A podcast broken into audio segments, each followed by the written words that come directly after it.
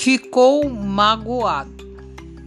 O refrigerante Pit Cola enche a câmara. Dipper, Mabel e Blending se debatem e encaram o mago. A resposta é Blending gagueja. Ele estava magoado? O mago encara Blend. Impossível! Ele grita. Amaldiçoo minhas próprias regras.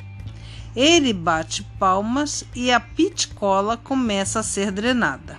O grupo boia de volta ao chão da masmorra embebido em refrigerante. Eca! Meus pés estão grudando no chão! Diz Mabel. Em todo lugar, os objetos estão retorcidos e presos a outras coisas. Bem, vocês sobreviveram à armadilha mortal. O mago fala, encolhendo os ombros. Então, o que traz vocês aqui? O rei nos enviou para levar você de volta, diz Dipper. O quê? Nunca! Vocês não podem me levar de volta para aquele capitão do mato, grita o mago.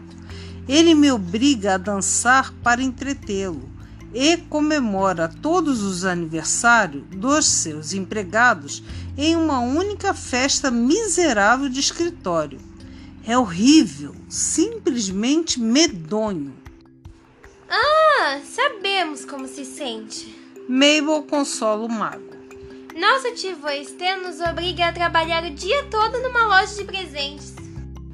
Na maior parte do tempo, fazemos gracinhas e comemos picolés em um ambiente com ar-condicionado, mas ainda assim é irritante, sabe?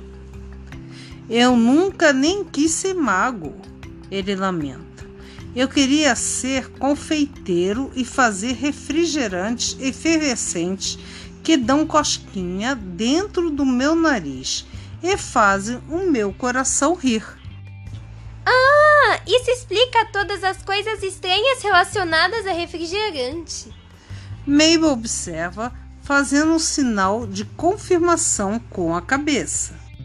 Eu estava imaginando como tudo isso ia começar a trazer resultados. Por favor, não me levem de volta. Por favor, só vão embora e digam ao rei que algo horrível aconteceu comigo. Tipo que morri. Eu comecei a fazer aulas de improvisação. Só me deixem em paz, implora o mago. Dipper, Mabel e Blending se reúnem. Sim, não, pessoal. Para pegarmos o tesouro, temos que levar esse cara de volta. Dipper pondera. Mas Dipper, ele. Diz Mabel gesticulando.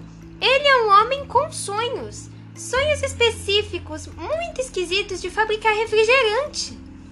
O trio pensa seriamente sobre o assunto.